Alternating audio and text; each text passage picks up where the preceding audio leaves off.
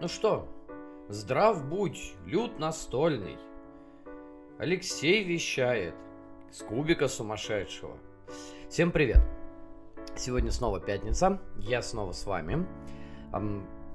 Как-то уже по традиции очень приятно, что пятница начинается, ну, по крайней мере для меня, таким вот хорошим выпуском каждый раз.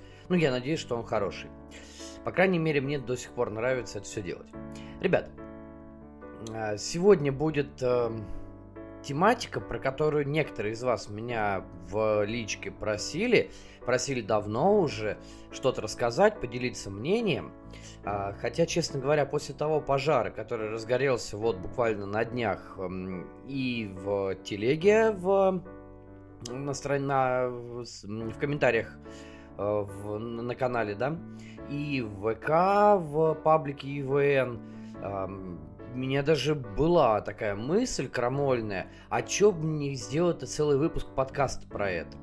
Кто не в курсе, а, я потестил игру «Безумие короны», нашу отечественную разработку, которую собрали на Бумстартере относительно недавно. В общем-то, потестил жестко, проехался тоже жестко, а, и ну, в общем, загорелось. Ладно, если кому-то это интересно, кто-то еще до сих пор не в теме, welcome в комменты и в паблик ИВН в ВК, там все интереснее. Но в какой-то момент я понял, что, наверное, все-таки не стоит. Хватит мусолить эту тему. И вернусь я таки к исходному э, выпуску, ну, точнее, к исходной тематике, о которой я и думал э, для вот нашего нынешнего эпизода.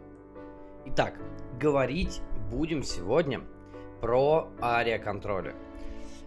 Относительно недавно у нас уже был очень большой выпуск, очень длинный, а, с ребятами из э, блога Aboard Age, а, с Тарасом, Алексеем а, и Олегом. Если вам интересно, отмотайте чуть назад, имею в плане выпусков – мы говорили про конкретную трилогию контролей от Мотогод. Это Иниш, Киклад и Кимет, там очень много было всего. А сегодня я присовокуплю к этим настолкам, про них тоже будет немножечко уже. Э, так вот, к ним я присовокуплю все остальные контроли территорий. Естественно, как всегда, опять же, с учетом того пожара, который был на днях, скажу, все, что дальше вы услышите, сугубо личное мнение.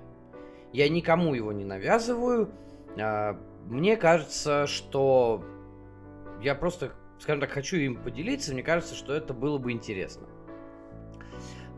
Почему я так говорю? Дело в том, что мне стало как-то скучно просто так рассказывать про какие-то конкретные настолки. Ну, в качестве такого выпуска, как правило, каждый месяц идет отчет такой, да, то есть что было поиграно, что новенькое, что интересненькое. Я решил немножечко поэкспериментировать и разделить все контроли территории, в которые я играл когда-то, ну окей, там большинство где-то процентов 90, да, разделить на три подгруппы. Сейчас расскажу какие и расскажу почему. Дело в том, что... А, начнем со второго. Дело в том, что при общей, э, скажем так, направленности любых игр с э, контролем территорий, э, или, как говорят на БГГ, э, Area Majority, Area Influence, да, то есть влияние на территорию, либо, да, большинство на территории, все игры, так или иначе, с данной механикой, они, их, скажем так, можно отнести все-таки к разным поджанрам. Не в смысле по сеттингу, лору и прочим, да, но Э, механика сама по себе контроля территории реализована в разных играх по-разному. Это замечательно. Если э, вот так вот взглянуть на то, во что я играл, я так посмотрел, провел определенный анализ, мне кажется, что разделение на такие вот три группы, которые будут, оно достаточно уместно. Потому что каждый человек все-таки смотрит на любые настолки по-своему, и не всегда кому-то хочется конкретно там бить морды, что называется, на игровом поле, а это как-то, ну, по крайней мере, у меня, да и у многих других ассоциируется с контролем территорий. Да, то есть не дуэли, а именно когда ты заходишь, кому-нибудь навалял, занял его место.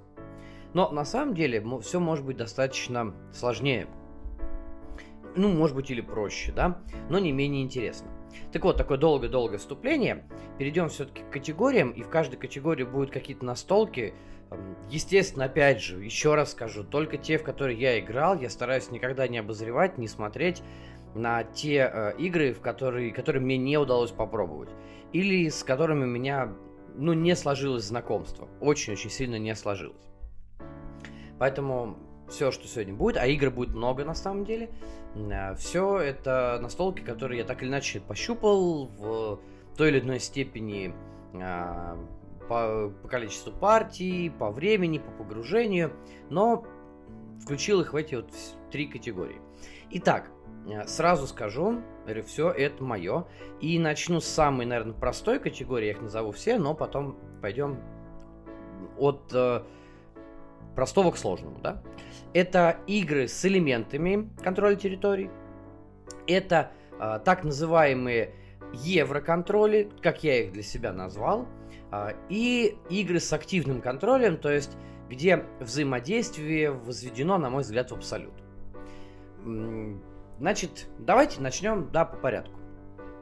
Игры с элементами контроля территории. Э, те настолки, которые здесь я попытаюсь про них рассказать, упомянуть. А, они все достаточно известные, ну, большая часть, по крайней мере, этих настолок. Но почему они все-таки с элементами? В данную категорию, на мой взгляд, в... и мною же лично внесены те игры, в которых э, контроль как таковой применяется как одна из механик. Причем не всегда базовая. Но этот контроль есть, он достаточно хорошо вплетен но не является основным донором победных очков, что ли так сказать, да, основным триггером э, окончания игры или победы в партии, да. То есть мы говорим о том, что в этих настолках контролировать нужно, но это либо опосредованные какие-то э, плюшки, которые вы получите, да, там что-то вроде ресурсов, например, да, расширение владений и прочее. Вы сейчас поймете, о чем я говорю, когда я начну называть настолки. Либо это игры, в которых контроль территорий не является самоцелью, но в том числе может э, помочь с зарабатыванием победных очков, например, да. Ну, что ходить вокруг да около. Э, погнали все-таки про конкретные настолки. Итак, э, в первую очередь мне очень хочется упомянуть одну из моих самых любимых игр, которые я вам, наверное, прожужжал уже уши. Это «Плоский мир». Э, игра старенькая, от Мартина Уоллеса. В этом году ей, кстати, 11 лет уже. Ну, в общем-то, игрушка очень шикарная. Почему с элементами? Все достаточно просто. По сути дела, э, плоский мир, Ангморпорг, кстати, не ведьмы, вдруг, если кто-то там э, решил попутать. Плоский мир, Ангмарпорг, это все-таки meeple placement, это выставление рабочих. Контроль территории в нем есть, причем это не контроль чистый, это, э, это как раз-таки пресловутая majority, да, то есть большинство на территории. Э, и не обязательно выбивать оттуда соперника, хотя вполне можно. Э, и контроль территорий нужен в первую очередь для части персонажей. Кстати, для не самой большой части. Дело в том, что у нас э, 7... Э, я, честно, просто давно уже играл в нее, сейчас не воспроизведу по памяти, без коробки, без правил. Э, 7 или 8 персонажей в базе. Э, в начале партии мы получаем, соответственно, э, себе персонажа на руки. Э, и э, видим его цель на партию. Так вот, у троих, кажется, как раз-таки персонажей цели контролировать определенное число районов в зависимости от количества игроков.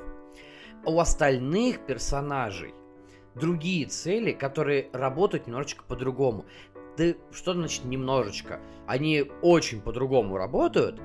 А, например, можно кому-то нужно набрать 50 э, золотых, положить определенное число жетонов неприятностей поставить какое-то определенное число своих э, господи, миплов, да, то есть своих э, помощников в, в различные районы, например, да, и еще там некоторые.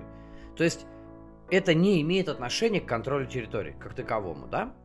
А, соответственно, какая-то такая вот асимметрия небольшая, она и не дает, возможно, мне лично не дает возможность назвать плоский мир чистой игрой на контроль территории. Да, потому что здесь все-таки есть еще и карты, здесь можно пробовать блефовать, например, да, обманывать соперников, не показывать, причем никто не знает, кто, какой персонаж у вас, и только по вашим действиям можно догадаться, что вы отыгрываете. А, соответственно, простор достаточно большой для маневра.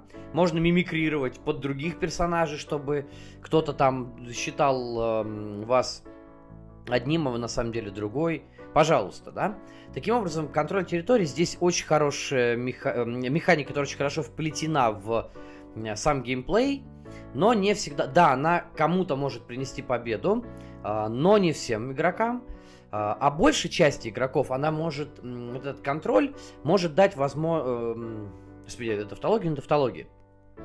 Может помочь с получением свойств районов, которые э, есть на игровом поле, соответственно, да, вот Антмарпорка. То есть, как только вы строите какой-то дом, какой-то свой дом в каком-то районе, вы забираете карту оттуда. И можете раз в ход выполнить действие этой карты. То есть карта конкретного района. Э, Все, собственно говоря, на этом и заканчиваются основные э, фишки, связанные с э, контролем территории конкретно в плоском мире. Поэтому, на мой взгляд, все-таки это элемент, но не основополагающая механика. Движемся дальше.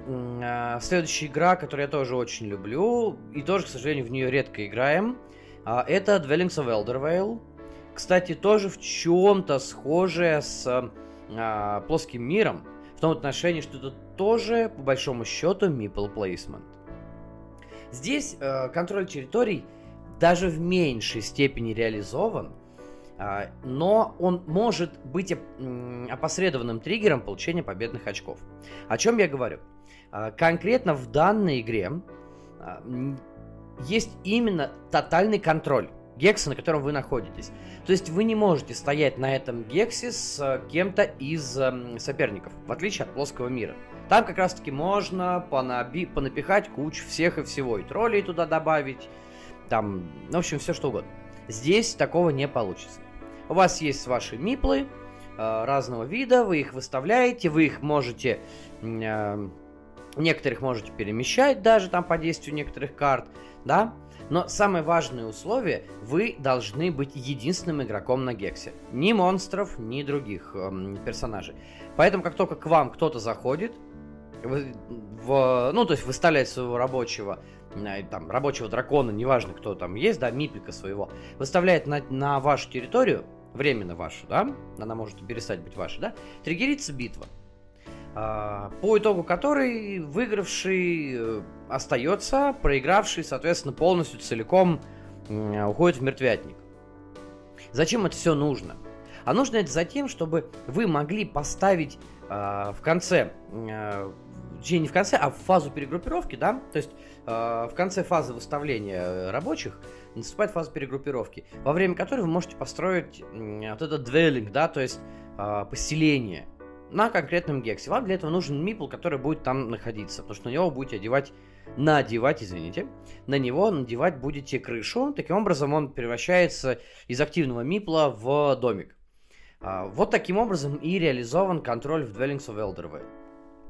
То есть сама по себе механика а, есть. Она тоже очень даже неплохо вплетена. Кстати, в отличие от боя, бой там, конечно, кубический, бой гипер рандомный, можно одним миплом вынести там пятерых-шестерых.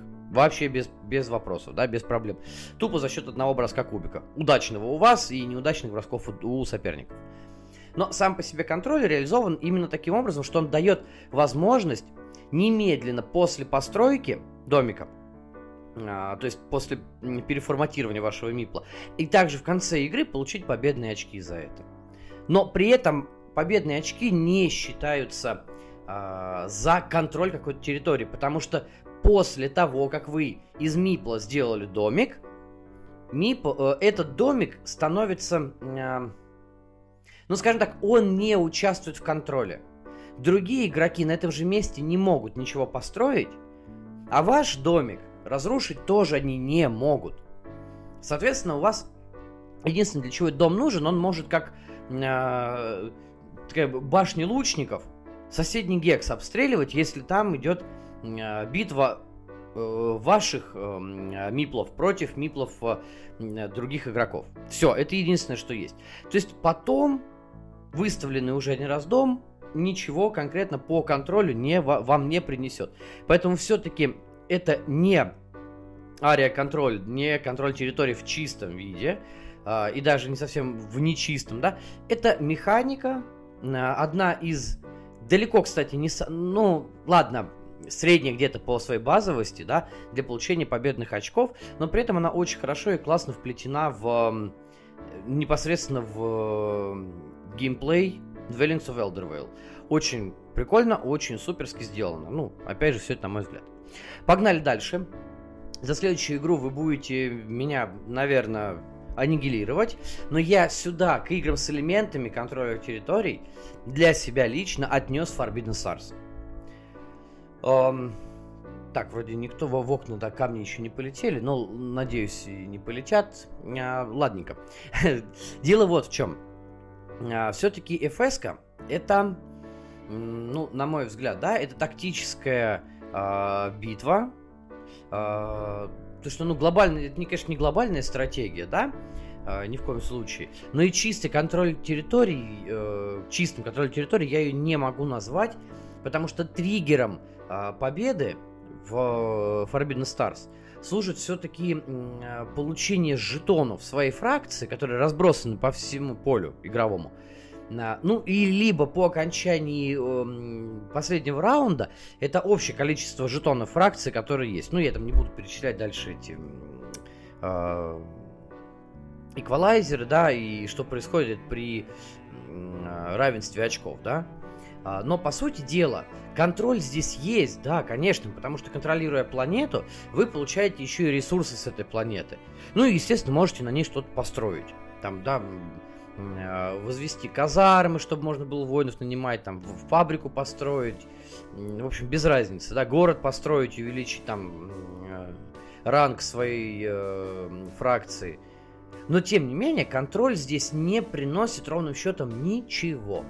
Потому что как только вы доходите до своего жетона и можете э, в конце фазы действия забрать этот жетон, поднять его, да, э, у вас фактически может стригерить э, эндгейм, если это последний там, да, есть э, жетон, да. Э, все. То есть контроль здесь как-то контроль здесь нужен только для получения ресурсов, не победных очков, не конца игры. Хотя при этом реализовано это все очень классно. Но FS вообще очень э, мощная игра, да. Э, я, честно говоря, в какой-то степени, когда начал в нее играть, я потерял... Сейчас объясню. Первое, что я увидел, когда про нее читал, да, еще на БГГ, что в списке механик там чуть ли не на первом месте стоит как раз-таки ария контроль. И для меня тогда, когда я еще про игру ничего не знал, я думал, что вот он, контроль территории, прям, да, и все так его хвалят, что это очень круто, очень классно. Когда я поиграл, я понял, что нет, ну, конечно, это не контроль территории, это как раз таки э, нечто среднее между, я даже не знаю, чем, вот, не кра... ну, нечто среднее между тактическим краулером, да, с развитием своей а, своей фракции, да, а, и э, там варгеймом, ну, условно говоря, конечно, да. Э, ребят, не кидайте камни, это, опять же, это все личное мнение, это не делает игру хуже или лучше, и не говорит о том, что я понял или не понял. Я ее так понял, да, к сожалению. Ну, к сожалению, может, для меня или для вас. Но все-таки это элементы контроля, которые приносят нам э, плюшки в течение игры, но не в конце игры. Э, так, ладно, в общем-то, про FS-ку, я думаю, закончили, да, потому что про нее можно говорить, ну, примерно вечно. А, еще э, три настолки, про которые я сейчас скажу, буквально коротко, потому что все-таки это не основная категория, а времени прошло уже достаточно прилично. А, есть элемент контроля в таких э, играх, как Клеос, Dominant Species и Daimyo. Про все эти настолки я так или иначе писал или рассказывал в подкасте. Клеос это фактически,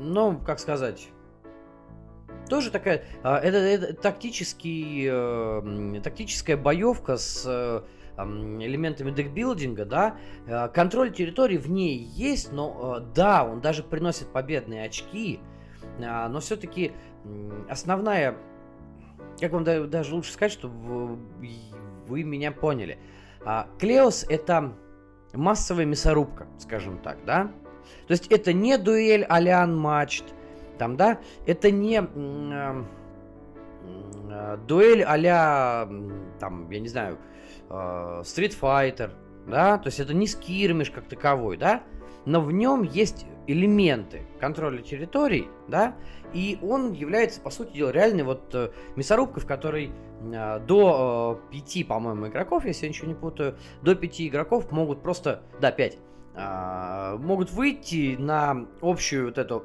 территорию Древней Греции и начать э, очень хорошо сокращать поголовье друг друга, а также юнитов, которые вы наняли, то есть которые есть у вас в колоде.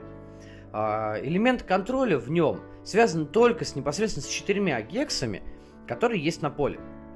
И если чей-то юнит стоит на этом э, гексе, э, ну, считается, что вы его контролируете, да. Несколько юнитов смотрится, да, либо по количеству, либо герой или не герой, но, в общем, там другие уже моменты.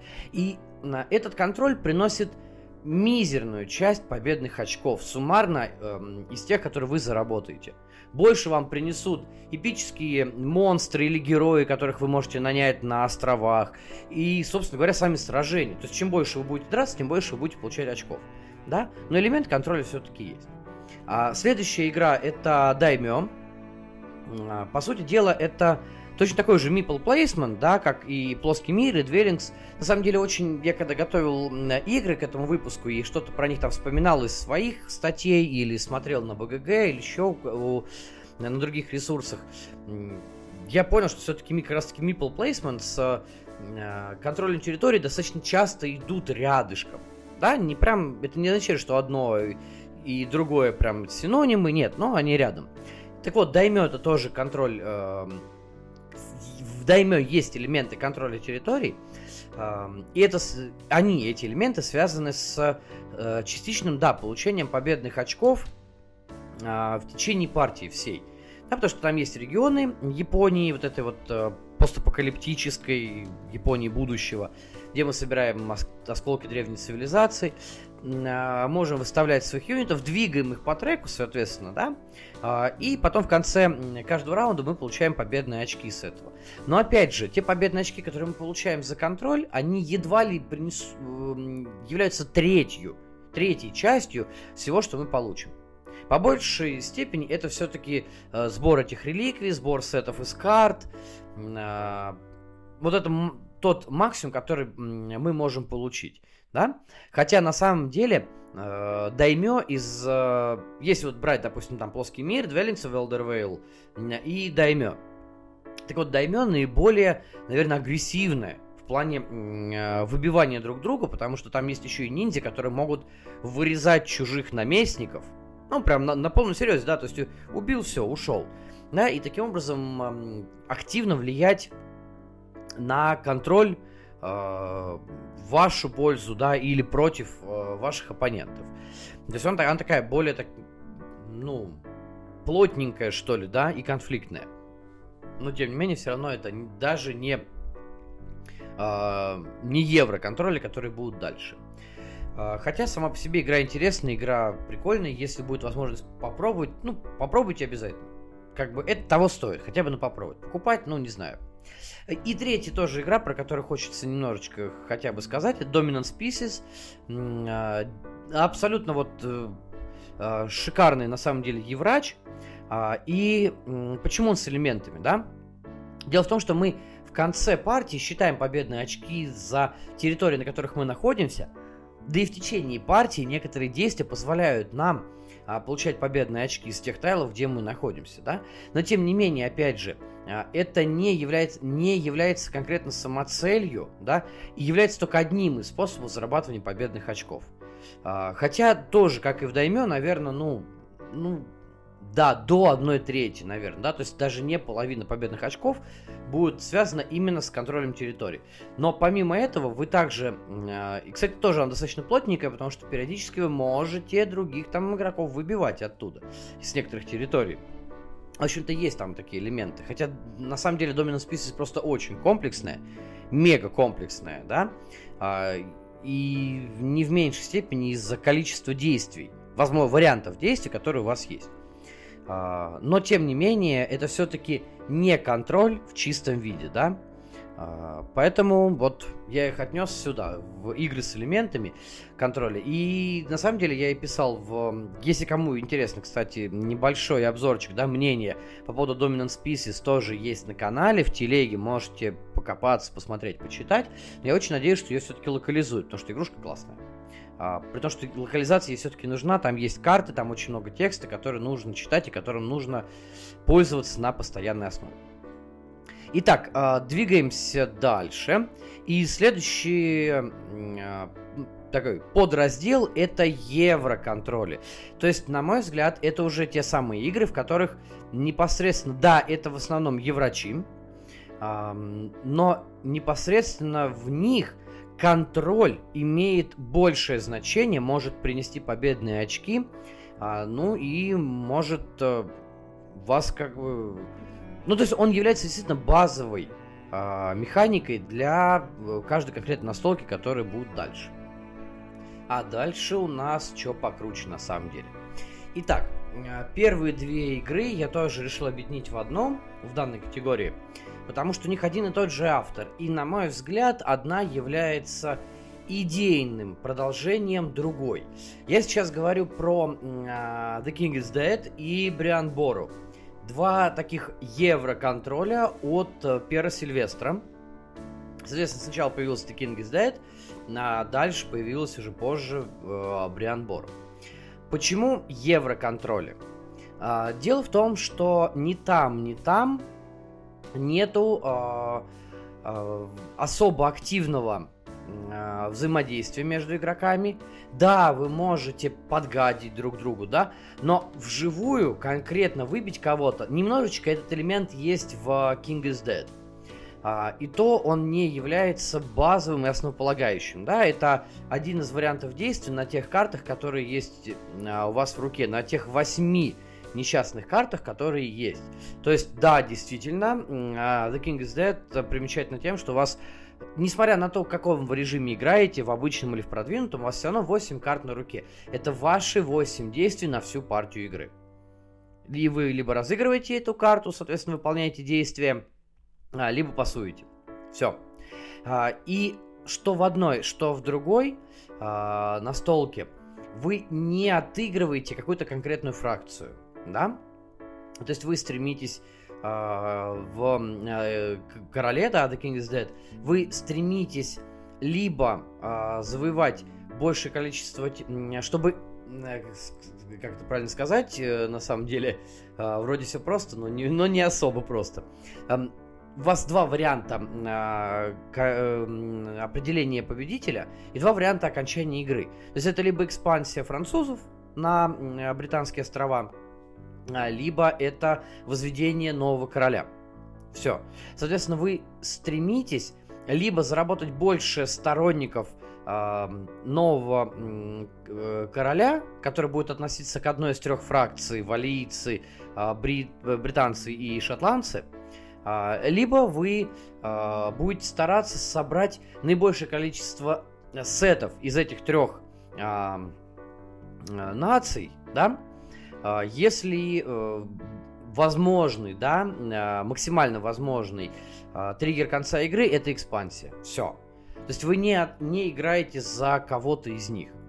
А, плюс еще самое интересное, у нее есть э, командный режим, то есть если вы играете в четвером, вы всегда играете команд на команду, да, и подсчет победных, э, соответственно, ну не очков, да, подсчет э, ваших сторонников, да, или сетов из этих сторонников осуществляется совместно. В Брианбору частично эти идеи э, Пер Сильвестр развил и игру э, еще более усложнил. Точно так же есть карты, точно так же вы их разыгрываете, вы блефуете, да, а, играете в поддавки, можно сказать, да, а, и стараетесь а, разыграть то, что вам, эм, ту карту, действие которой вам сейчас действительно нужно. И это не обязательно будет самая сильная карта, чтобы вы могли там выполнить самое сильное действие, да. Ну, так или иначе, вы не только контролируете территории, да, вы еще получаете поддержку церкви, вы э, можете выгодно устроить выгодный брак, вы можете подраться с э, викингами, которые э, решили, в, ну, так, залезть на ирландскую территорию, да? Но тем не менее, в конце игры очень важным будет э, при подсчете очков, да, вот это э, в эндгейме, крайне важно будет то, что вы контролируете. Поэтому что в Boru, что в The King is Dead, механика контроля территории крайне важна. Но при этом открытого, то есть я говорю, The King is Dead еще как-то что-то есть, а в Boru открытого противостояния между игроками нету. То есть вот нет, все, абсолютно. А, да, я говорю, вы можете поднасрать, и можете, если викинги остались, вы можете, так сказать, а, а, чей-нибудь диск влияния а, перекрыть жетоном викингов, да, чтобы уменьшить влияние или вообще убрать э, контроль конкретного игрока над территорией. А, все. Это единственный момент. Больше ничего как такового нету. То есть, ну, я имею в виду из взаимодействий. Да, но тем не менее контроль, контроль, контроль. Это важно. А следующая игра, э, это, которую я тоже отношу к евроконтролям, это Церебрия. Э, Буквально тоже недавно я про нее написал в телеге пост, можете прочитать. Здесь скажу только, а, почему она, почему, собственно говоря, она, Церебрия, находится в этой для меня категории.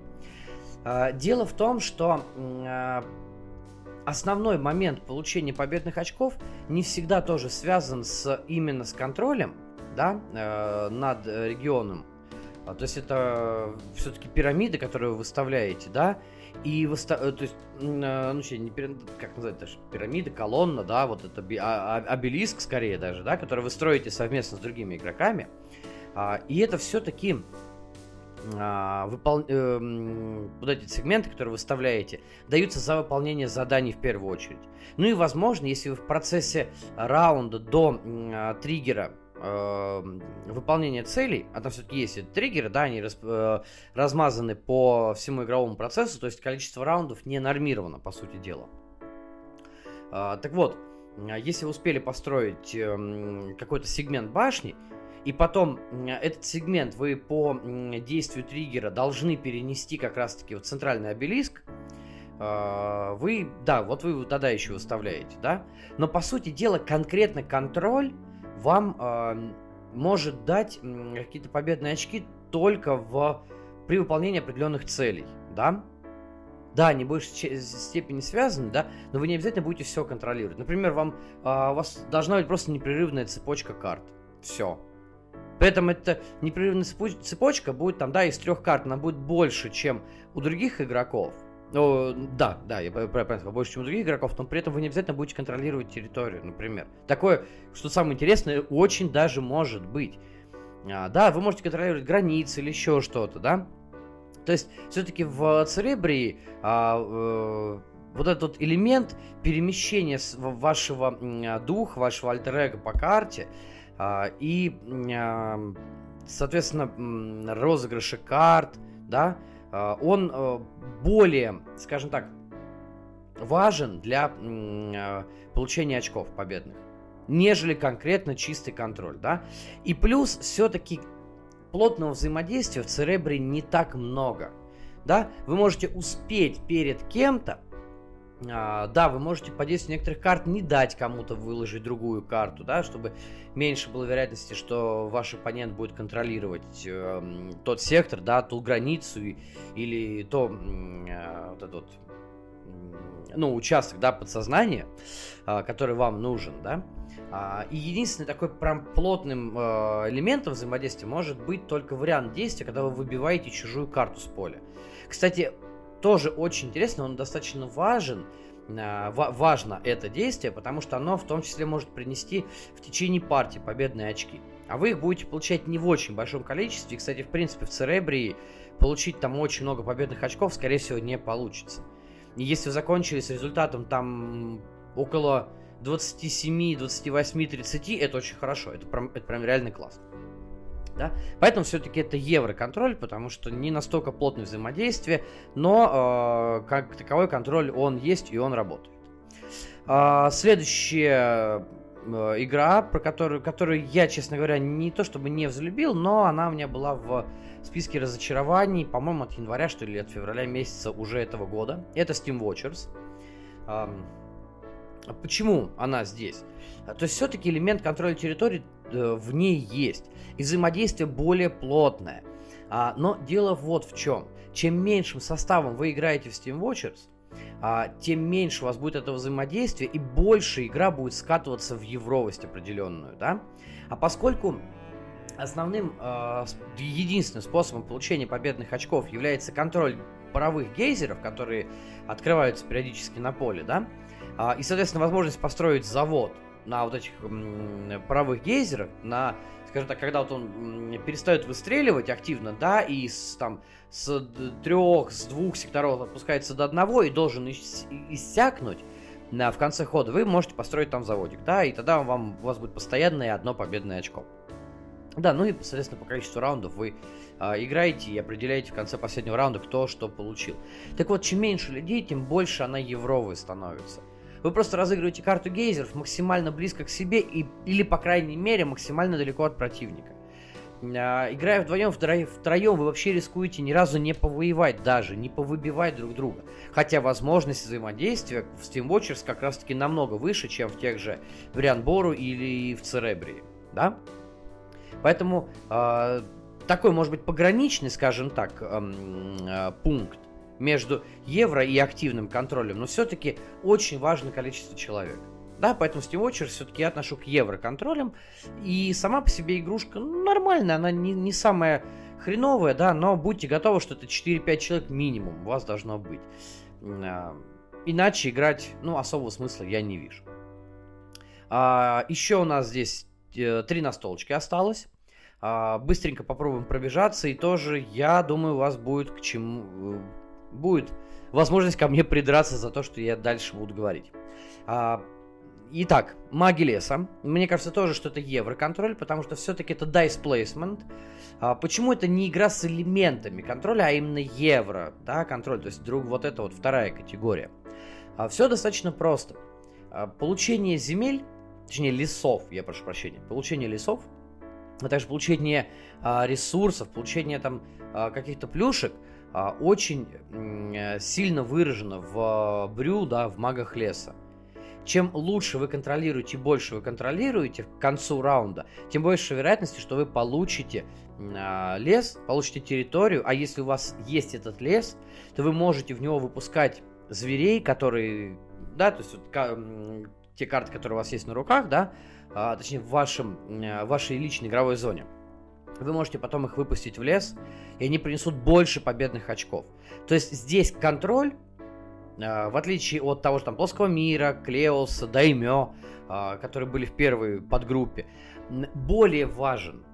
И взаимодействие здесь тоже более плотное. Хотя непосредственно выбить соперника не всегда можно.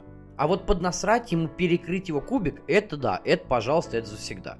Плюс количество лесов э, масштабируется в зависимости от количества игроков партии. Соответственно, всегда территорий, э, ну, как правило, окей, территорий будет меньше, чем кубиков у вас на руках. И вы будете драться за них, драться будет очень сильно, да? Но при этом, я говорю, это как раз э, драка будет э, обусловлена именно правильным таймингом э, выставления своего кубика, правильным, э, соответственно, э, запуском э, цепочки, которая будет давать вам новые ресурсы. Выставляя кубик в лес, вы получите ресурсы или получите э, животное, которое э, лежит на данный момент, ну, скажем так, на рынке доступных, да, и потом именно это животное, если вы получите лес такой же, да, осенний, летний, весенний или зимний, именно такой Э, лес, который, э, который соответствует вашим там типу животных, вы можете их выпускать и из этого еще сильнее получать победные очки. Понимаете? То есть тут именно таким э, нехитрым, точнее даже хитрым образом а, э, маги леса перекочевали вот как раз-таки в евроконтроле. Потому что именно контроль здесь достаточно важен, но активного взаимодействия такого все-таки, да, с выбиванием здесь не так много. А, да, вот, ну, поэтому здесь вот. Ну и, собственно говоря, еще две настолки, за которые как раз-таки я боюсь получу по шапке. Но к евроконтролям я отнес Киклады и Blood Rage. Вот такая вот ситуация. Объясню почему. Причем э, у них, э, скажем так, причины, по которым я отнес их именно к этой категории, все-таки разные. Э, давайте начнем, наверное, наверное, с Киклад, да? Э, все дело в чем? Э, по э, триггеру э, выигрывает тот, кто контролирует две метрополии в Кикладах, да?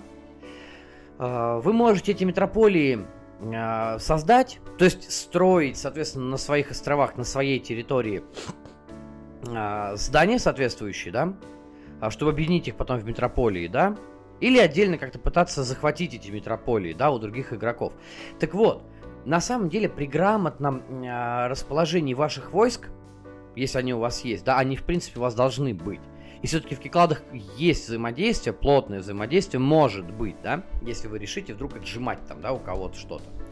А, при правильном расположении ваших войск, вашего флота, а, вполне вероятен исход, при котором вам ничего не надо захватывать, вы можете просто строить, строить, строить, строить, строить, все.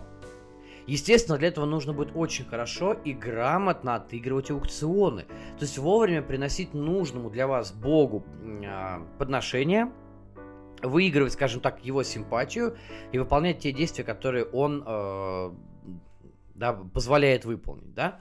Э, хотя, опять же, э, контроль через э, боевые действия здесь все-таки никто не отменял. Да, он есть.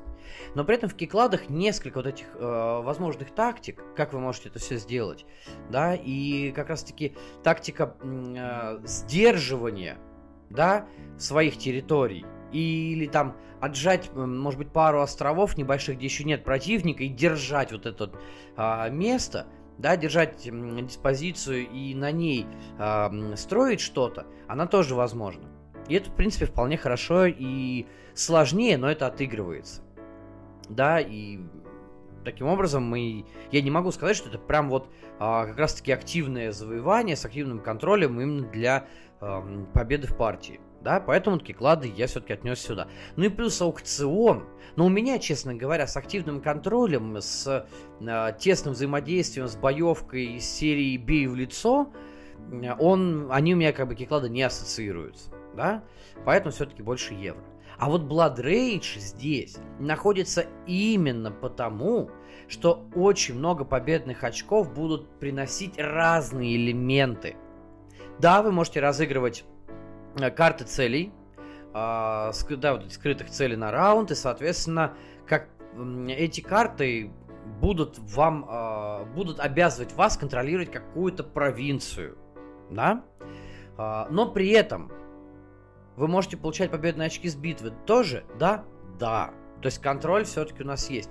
Но немаловажный момент, который, на мой взгляд, при правильном расчете, особенно если вы играете э, не в четвером, не в пятером, да, а вдвоем, втроем, э, приносит больше все-таки победных очков, это прокачка вашего планшета. То есть возможность быстрее зайти, что-то урвать, получить, да, а, прокачивать планшет, а, это, во-первых, увеличивает количество ваших действий, увеличивает количество юнитов на территории, да?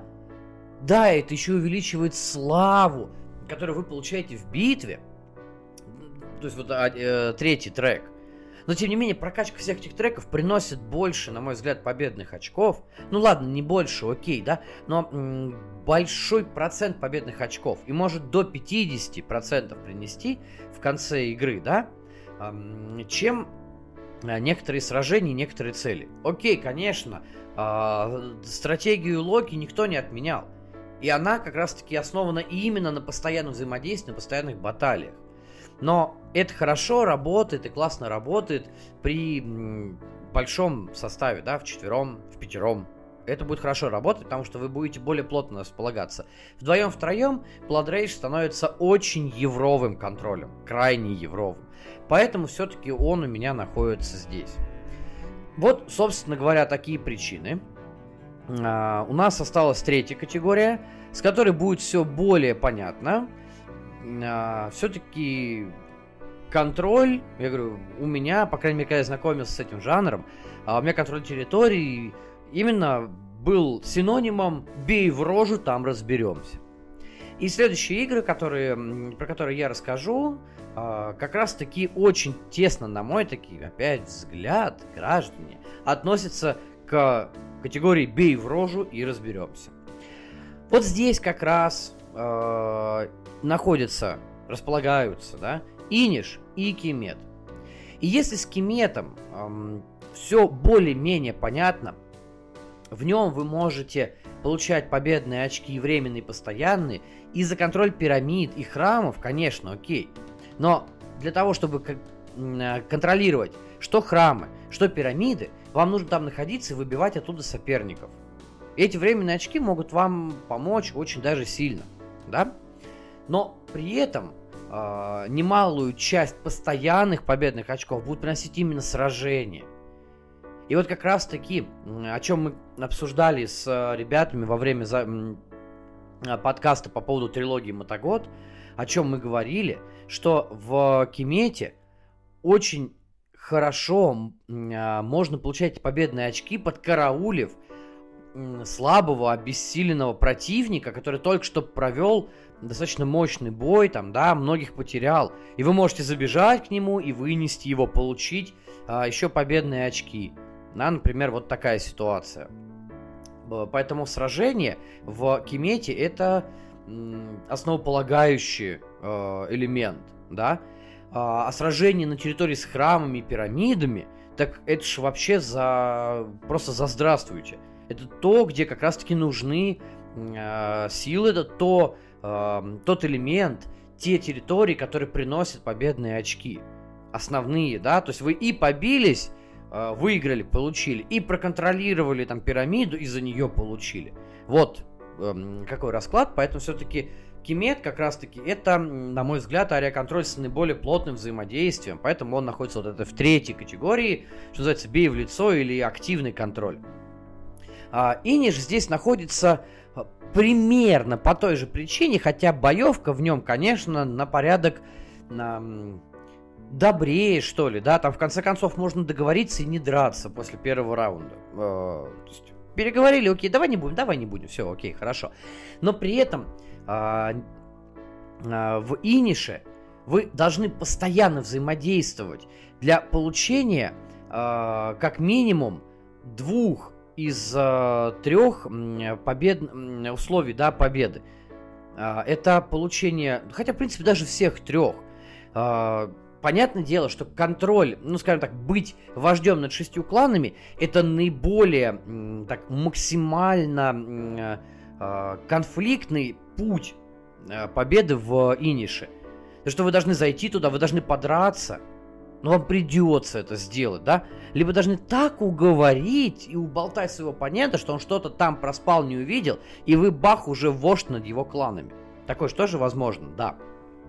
Но при этом именно количество вот этих вот победных условий, которых всего три, хорошая масштабируемость на любой э, состав игроков, на партию, э, не, но она не дает вам э, возможности очень часто куда-то упереться, запереться, остаться там, да, и, может быть, строить еще и святилище.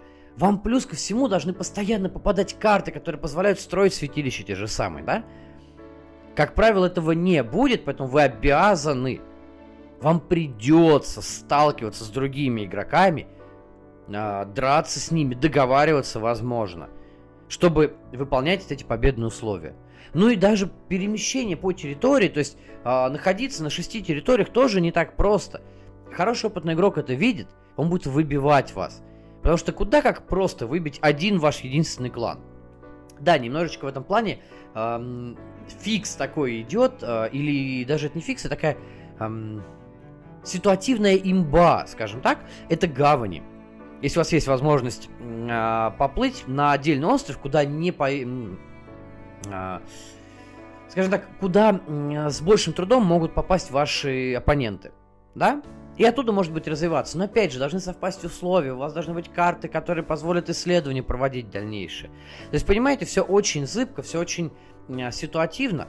Поэтому Иниш очень сильно требует активного взаимодействия между игроками и активного влезания вот в эти территориальные споры.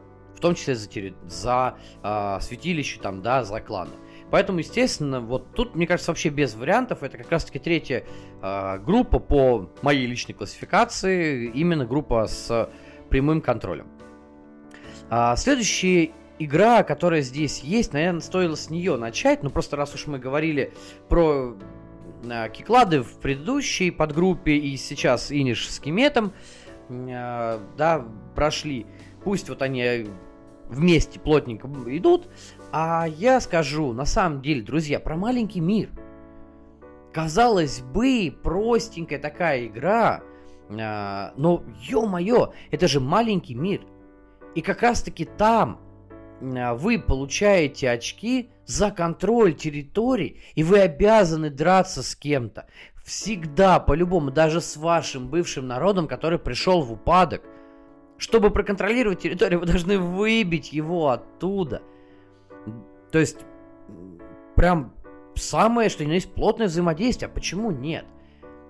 И при этом маленький мир остается очень хороший, а, ну, агросемейкой, скажем так. Я бы так, по крайней мере, сказал. Потому что в нем, а, с, особенно на большое число участников, особенно если вы играете, кстати, в маленький мир Варкрафта, где острова уже, а не цельное поле, а, вы ну, вам придется так или иначе взаимодействовать с другими игроками, выбивать их. Да и даже, я говорю, выбивать свой предыдущий народ, там, выбивать мурлоков, я говорю, если это э, маленький мир Варкрафта. Ну, то есть такие вот мелкие нации. Без э, драки, без битвы ничего у вас не получится. Плюс, конечно, вот эти введенные в последней редакции еще артефакты, места сил, они э, некоторые даже подталкивают. Некоторые дают доп. очки при, именно при сражении, при э, конфликте плотном. Поэтому почему нет? Поэтому маленький мир тоже здесь, как вот странно или не странно бы это не казалось. А, еще сюда хочется отнести а, следующие настолки, а, которые не самые известные, но про которые в том числе вы можете прочитать на канале. Это Мезо и а, Evora Whispers. Я их не, не сказать, чтобы я их прям рядышком, да, веду. Скорее именно из-за того, что они не самые известные, не самые популярные. Но в них есть свой шарм и свой нюанс. Начнем, пожалуй, с Меза. А, игра в сеттинге а, индейцев Южной Америки. А, она тоже эм, немножечко евровая даже поначалу. Потому что вы в течение фазы действия выставляете своего, своих Э, ну там у вас есть вождь, да, своих воинов и своих э, жрецов на различные территории с желанием, соответственно, их потом проконтролировать, передвигайте бога своего, выполняйте определенные действия. Э, с тем желанием, что, что вы хотите проконтролировать эти территории, получить победные очки с них, да, или какие-то плюшки, которые есть на, соответственно, конкретной, какой-то конкретной территории. Это все рандомненько раскладывается в начале партии. А почему она здесь? Да все дело в том, что когда вы всех поставили, вы начинаете разыгрывать фазу конфликта.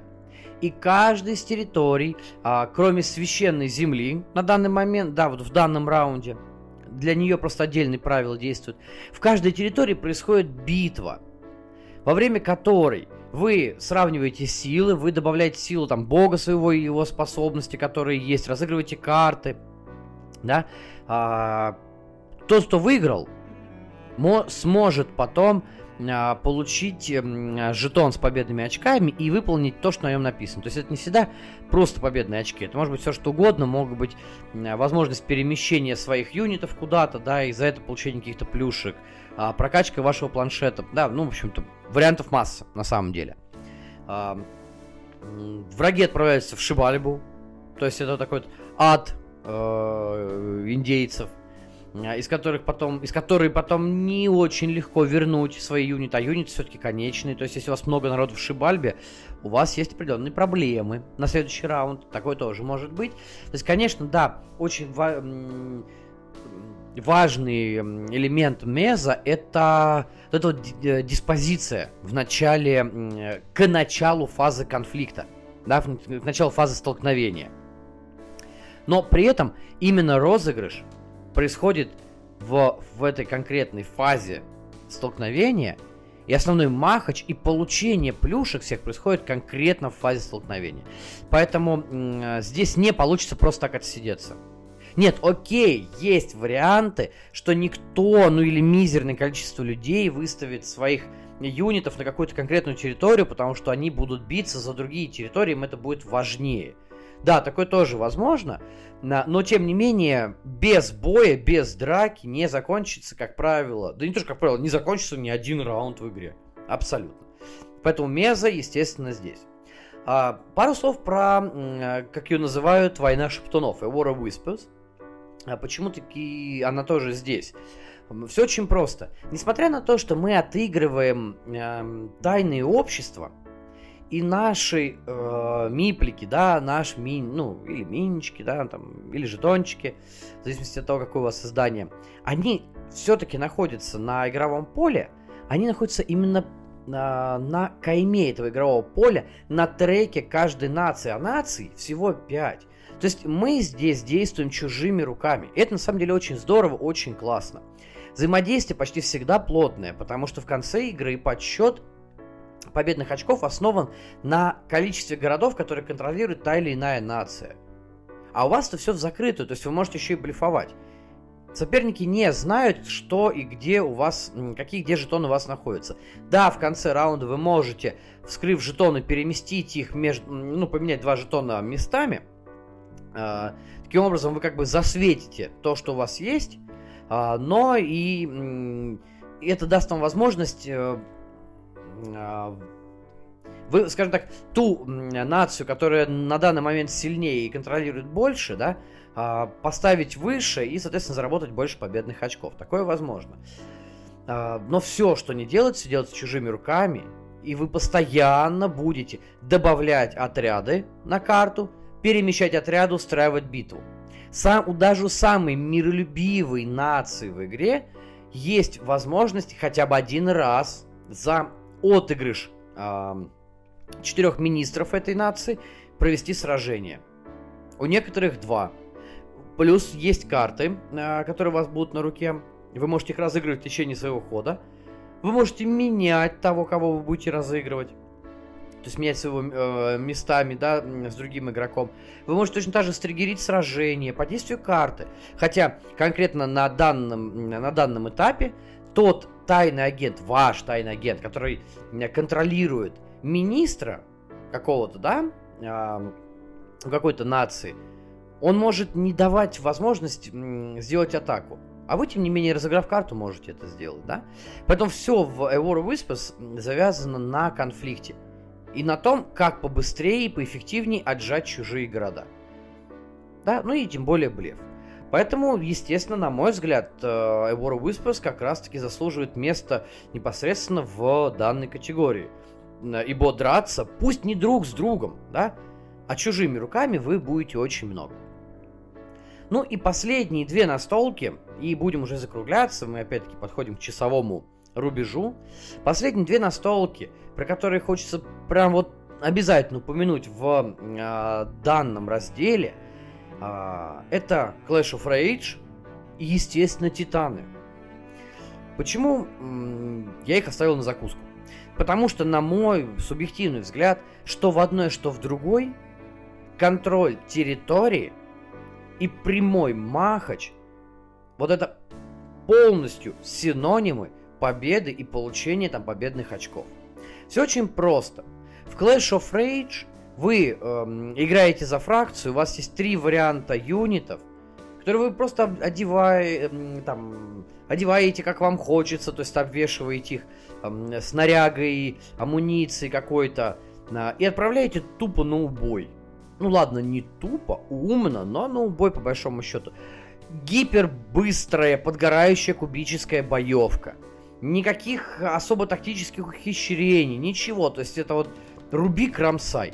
И при этом вам нужно контролировать кузницы и нужно контролировать эльфийские города. Потому что получение победных э, очков, а чтобы выиграть, вы должны к концу второй фазы действия в раунде, а, вашей, причем вашей фазы действия, контр- иметь 4 победных очка. Контролируете город эльфийский, одно победное очко. Имеете артефакт, одно победное очко. Но чтобы выковать артефакт, вам помимо э, кристаллов, которые дают за контроль над городом и либо за убитых эльфов, а как э, сказал, э, по-моему, Паша Нечаев, если я ничего не путаю, Паша, если ты это слушаешь, поправь меня, если это был не ты, но, по-моему, это был ты. Так вот, Паша сказал классную фразу, которую до сих пор помню и даже несколько раз ее э, использовал. Эльфы в игре – конечный продукт, да, конечный ресурс. Так вот, вы должны получить кристаллы, вы должны э, получить кузницу, чтобы сковать артефакт вам так или иначе придется драться и контролировать. Драться и контролировать. Это на постоянку. А, но в отличие от тех же титанов, Clash of Rage как раз таки более динамичный, быстрый, подгорающий. В принципе, игрушка под пивасик. Абсолютно. И для тех, кто любит покидать кубы. И, естественно, поэтому ей место как раз-таки в э, ариоконтролях с наиболее активным взаимодействием, да, и, естественно, без контроля здесь ничего не получится. Ну и Титаны. Титаны, в отличие от Clash of Rage, даром что тоже имеет кубическую боевку, все-таки более проникнуты тактикой.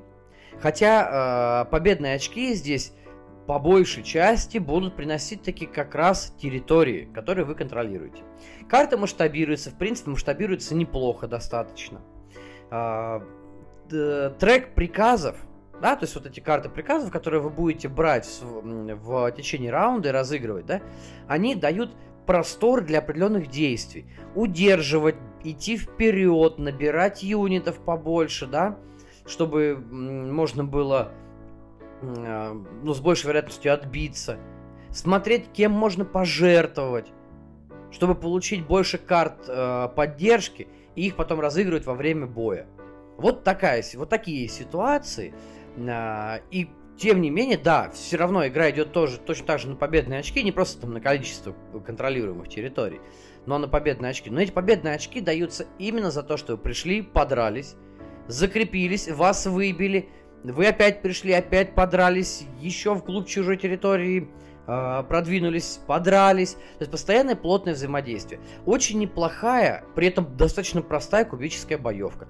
Очень хорошо э, работают вот эти карты поддержки которых буквально там э, три свойства, да, если это база, да, казаки добавляют свое, еще допы добавляют еще свойства, но по сути дела э, три э, свойства вы можете там добрать кубики, докинуть очки в, да, то есть там подсчет при сражении идет в, по, соответственно, э, тому, что выпало у вас на кубах, у каждого типа отряда свои кубики, и, кстати, лимитировано на, терри... на один сектор, это очень важно. И это дает эм, тоже определенное э, тактическое разнообразие в геймплее титанов. Эм, и, соответственно, карты, э, помимо да, а, кубиков, вы можете еще разыграть карты поддержки для получения просто э, силы увеличение, да, чем больше одинаковых карт, тем больше силы получите, ну, главное, чтобы условия совпадали, да, либо можете еще и подтянуть к себе э, из соседних э, регионов, ваших соседних регионов тоже других юнитов. Все просто, но при этом тактически очень хорошо и классно отыгрывается. То есть, по сути дела, Титаны э, прям такой же, э, как и Clash of Rage, образец крайне плотного взаимодействия. Да, окей, там есть еще карты скрытых целей, но в отличие от э, конкретного контроля э, территорий, они приносят не так много э, победных очков, хотя в некотором э, роде именно они могут зарешать. Ну, потому что у вас э, вы можете в течение партии постоянно меняться, количеством территорий постоянно меняться, особенно центр карты очень часто будет страдать, на нем будут самые жесткие зарубы, да. Ну и про фланги тоже не стоит забывать. И Галили фланг к вам зашли, начали забирать, там вашу столицу даже могут, даже могут разрушить. Ну, не за разрушить, а как бы она является крепостью, да, зайти туда. То есть такое тоже возможно. Да, здесь нужно постоянно держать ухо востро и следить за всеми элементами. И вот в таких случаях, когда вы, допустим, в один раунд набрали там 12-14 э, очков за контроль, а на следующий раунд вас выбили, ваш оппонент, там, да, другой набрал там 12-14 очков, например, или около того, но вы при этом выполнили пару карт э, личных целей, а оппонент не выполнил. То есть на вашей стороне уже какие-то дополнительные победные очки.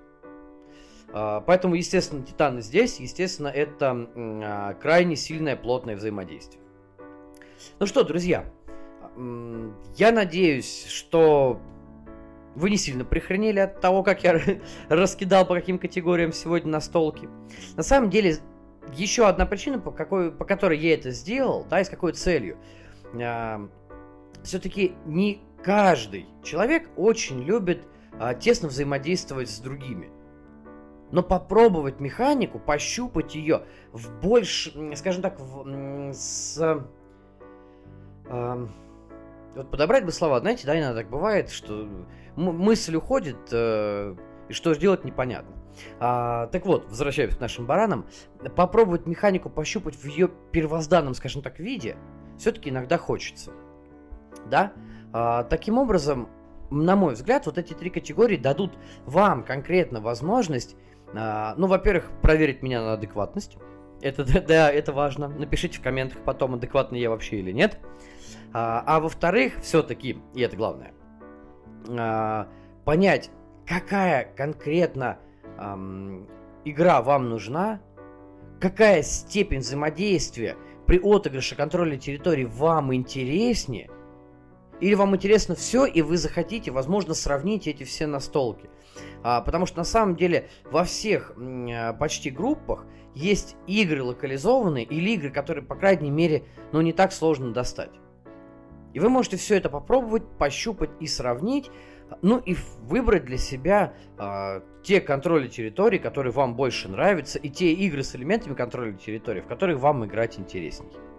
Ну, а на этом я скажу вам, как всегда, всем спасибо за то, что вы дослушали это, вообще послушали. Обязательно пишите в комментах, что вы думаете по этому поводу. Равно как и по поводу моего психического здоровья, почему я вообще вот такой вот сегодня замутил. А, ну и если вам не сложно, а, поставьте лайк на той площадке, где вы слушаете подкаст. А, Порекомендуйте друзьям, отправьте им ссылки, подпишитесь, если еще до сих пор не подписаны. И я жду вас снова через неделю. Я понимаю, что скоро лето, но в отпуск пока уходить не собираюсь, поэтому еще увидимся. Доброго вам рандома, друзья, хороших выходных. И почаще играйте в классные контроли территорий. От них очень-очень здорово пригорает. Особенно если вы этого любите. Все, пока. Я ушел. Удачи.